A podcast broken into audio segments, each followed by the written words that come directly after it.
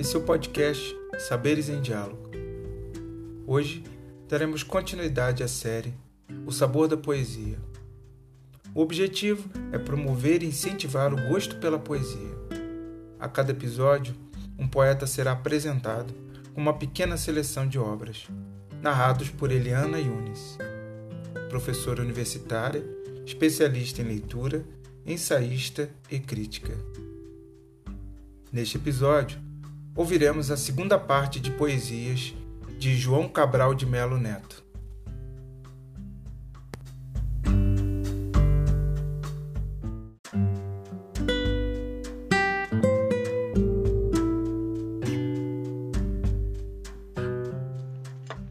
Paisagem pelo telefone.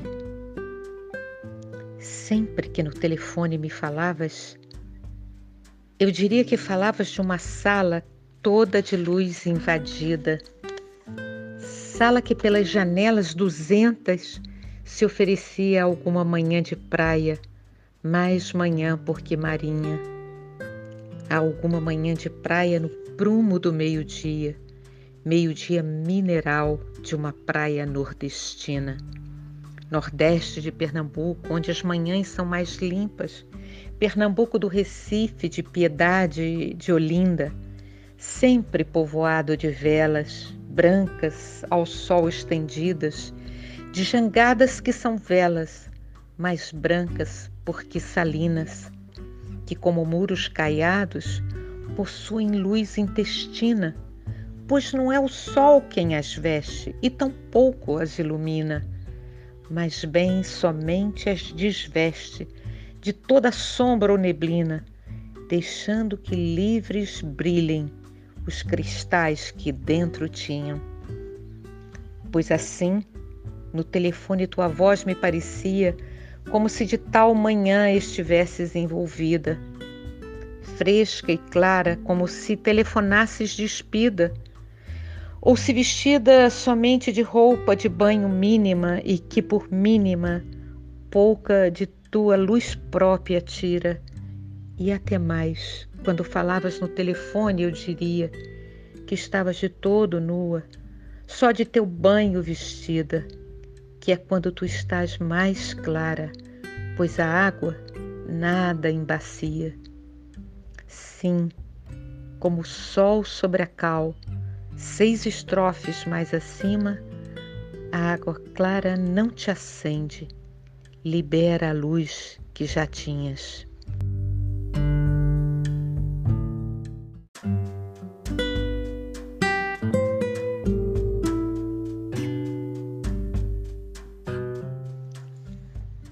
De um avião. Fragmento 5. Penetra por fim o avião pelos círculos derradeiros. A ponta do diamante perdeu-se por inteiro. Até mesmo a luz do diamante findou, cegando-se no longe. Sua ponta já rombuda, tanto chumbo não rompe. Tanto chumbo como o que cobre todas as coisas aqui fora. Já agora Pernambuco é o que coube na memória. Já para encontrar Pernambuco, o melhor é fechar os olhos e buscar na lembrança o diamante ilusório. É buscar aquele diamante em que o visse cristalizar, que rompeu a distância com dureza solar refazer aquele diamante que via apurar-se cá de cima, que de lama e de sol compôs luz incisiva. Desfazer aquele diamante a partir do que o fez por último, de fora para dentro, da casca para o fundo, até aquilo que por primeiro se apagar ficou mais oculto. O homem, que é o núcleo do núcleo de seu núcleo.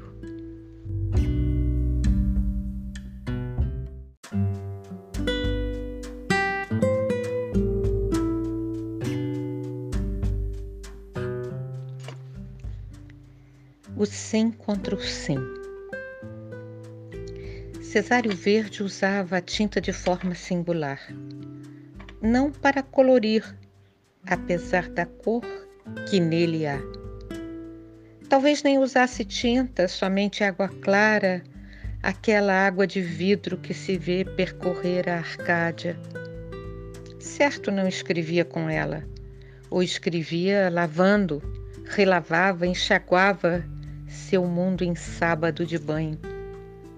Assim chegou aos tons opostos das maçãs que contou, rubras dentro da cesta de quem no rosto as tem sem cor.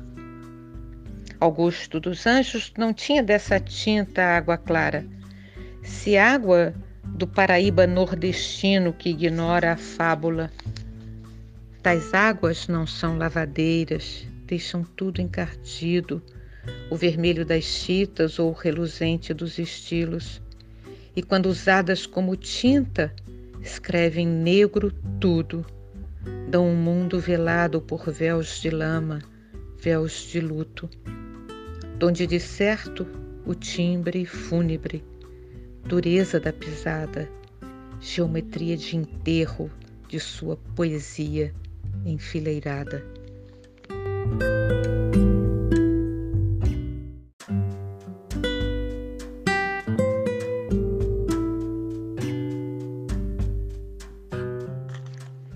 Ovo de galinha.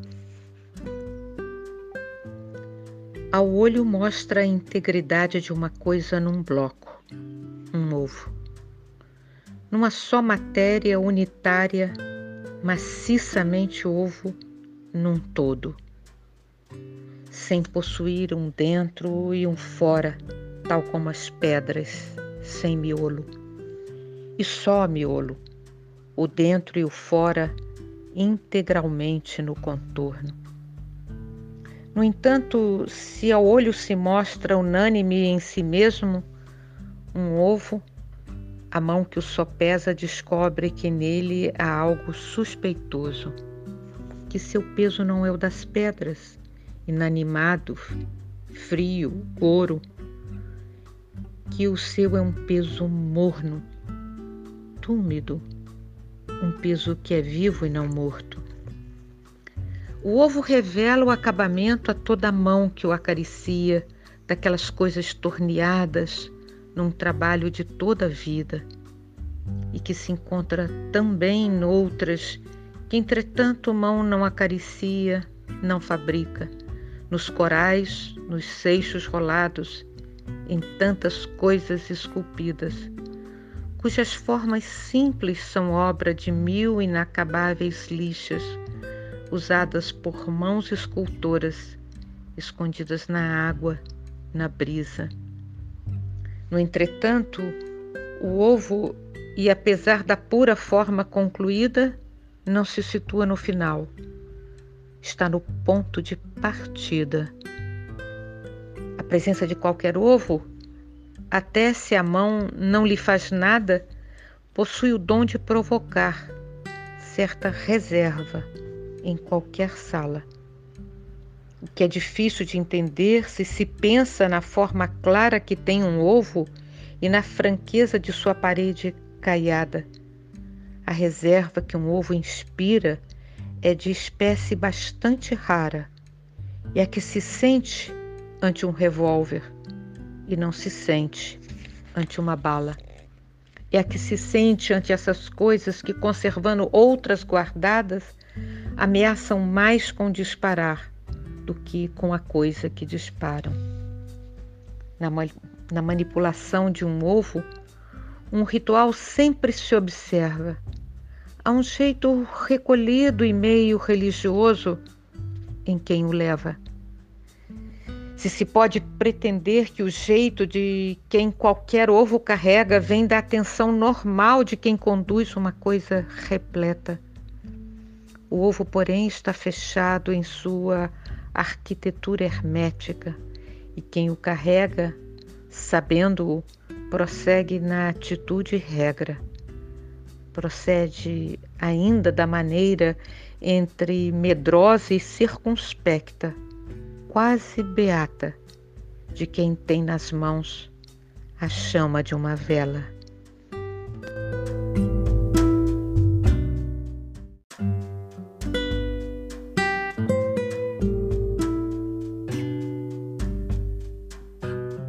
Verão de Sevilha. Verão, o centro de Sevilha se cobre de todos de lona, para que a aguda luz Sevilha seja mais amável nas pontas, e nele possa o sevilhano, coado o sol cru, ter a sombra onde conversar de flamenco, de olivais de touros, donas, e encontra a atmosfera de pátio o frescor interior de concha, todo o aconchego e acolhimento das praças fêmeas e recônditas. Comigo tenho agora o abrigo, a sombra fresca dessas lonas. Eu os reencontrei, esses todos, nos lençóis que hoje nos enfronham.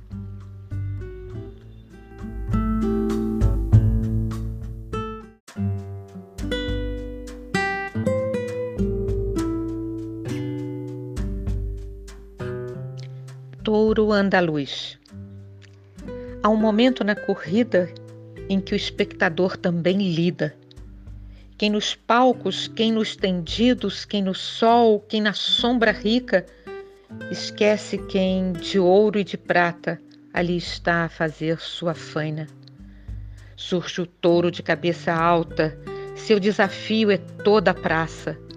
Corre em volta querendo ver quem com ele vai se entender se essa alta cabeça que leva a alguém que a abaixar se atreva. Depois se campa, o olhar derrama, olhar de carvão, brasa, drama, chama que dá um calafrio, mesmo em quem mais longe do risco. Até o momento em que os toureiros canalizam seu ímpeto cego se apoderam dele e o calafrio muda de curso, como um rio.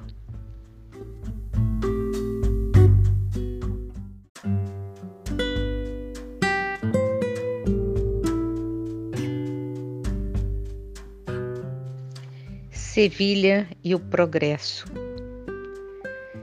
Sevilha é a única cidade que soube crescer sem matar-se.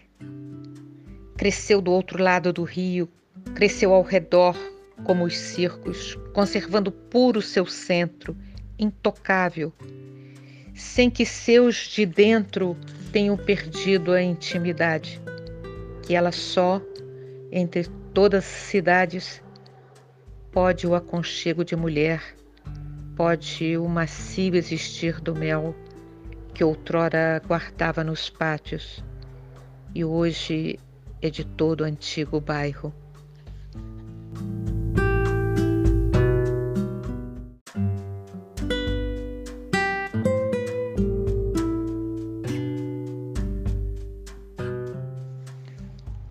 Formas do nu. A aranha passa a vida tecendo cortinados com o fio que fia de seu cuspe privado. Jamais para velar-se, por isso são ralos. Para enredar os outros é que usa os enredados. Ela sabe evitar que a enrede seu trabalho mesmo se dela mesma o trama autobiográfico. Em muito menos tempo que tomou para tramá-lo, o véu que não avelou, aí deixa abandonado.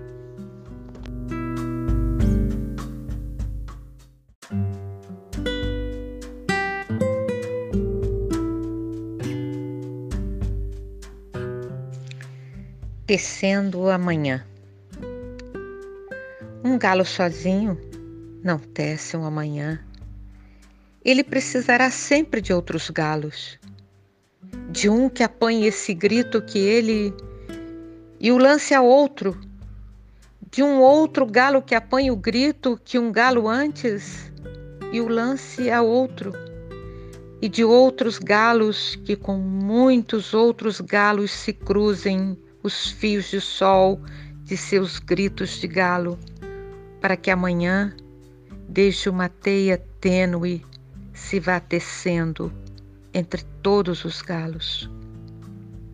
e se encorpando em tela entre todos, se erguendo tenda, onde entrem todos, se entretendendo para todos no todo, amanhã que plana, livre de armação.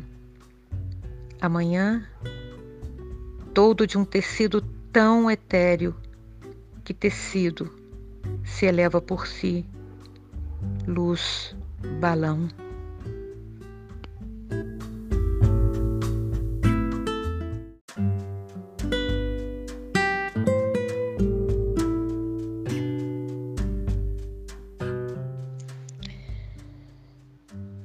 Catar feijão. Catar feijão se limita com escrever. Jogam-se os grãos na água do alguidar e as palavras na folha de papel. E depois joga-se fora o que boiar. Certo, toda palavra boiará no papel, água congelada por chumbo seu verbo pois para catar esse feijão, soprar nele e jogar fora o leve e oco, palha e eco. Ora, esse catar feijão entra um risco. O que de entre os grãos pesados, entre um grão qualquer, pedra ou indigesto, um grão imastigável de quebrar dente? Certo não quanto ao tocar palavras. A pedra dá à frase seu grão mais vivo. Obstrui a leitura fluviante, flutual. Assula a atenção. Isca com o risco.